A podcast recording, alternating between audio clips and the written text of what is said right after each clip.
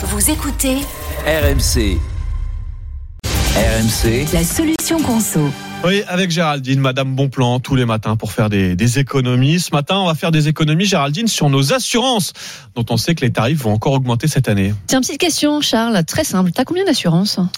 Alors, T'es, sûr que tu veux euh, Je crois que j'ai habitation, voiture. Euh, ah, je dois avoir assurance décès, assurance vie. Oh, je suis pas. Ah oui, carrément. Tu dois des- avoir l'assurance scolaire. euh, Oui. Si tu as un crédit, tu as une assurance emprunteur. Oui. Si avec ta, t'as une carte bancaire, donc tu dois avoir une assurance aussi, avec ça. Peut-être pour ton portable ou, ou ton frigo. Bon, enfin, on va s'arrêter là, mais c'est vrai que ça commence à La faire liste beaucoup. est très longue. Euh, donc il y a vraiment des économies à faire là-dedans. La première chose à faire, c'est faire le point sur toutes vos assurances obligatoires. Donc déjà regardez tout ce que ça couvre. Vous allez voir qu'au final, vous avez beaucoup plus de garanties que ce que vous pensiez.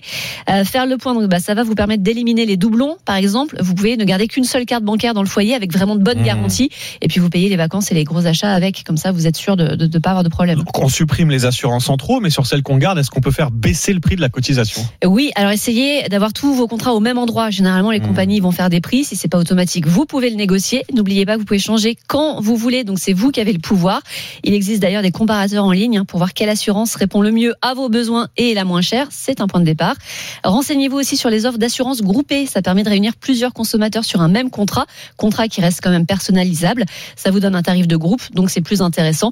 Et puis mettez à jour régulièrement vos contrats. Par exemple, si vous installez une alarme chez vous, bah, ça peut faire baisser le coût de votre assurance habitation. Et est-ce que ça vaut le coup quand même Tu sais, à chaque fois que j'achète, euh, je sais pas, un- de l'électroménager ou un smartphone, on me propose euh, une assurance qui va avec. Est-ce que ça vaut le coup de la prendre? Ah bah en tout cas, les vendeurs, ils ont tout intérêt euh, à te la proposer, Ah, à te ça, pousser à les prendre parce que généralement, elles sont pas très chères, mais comme elles sont prises par beaucoup de personnes et qu'au final, les garanties sont très peu utilisées, c'est hyper rentable pour l'entreprise.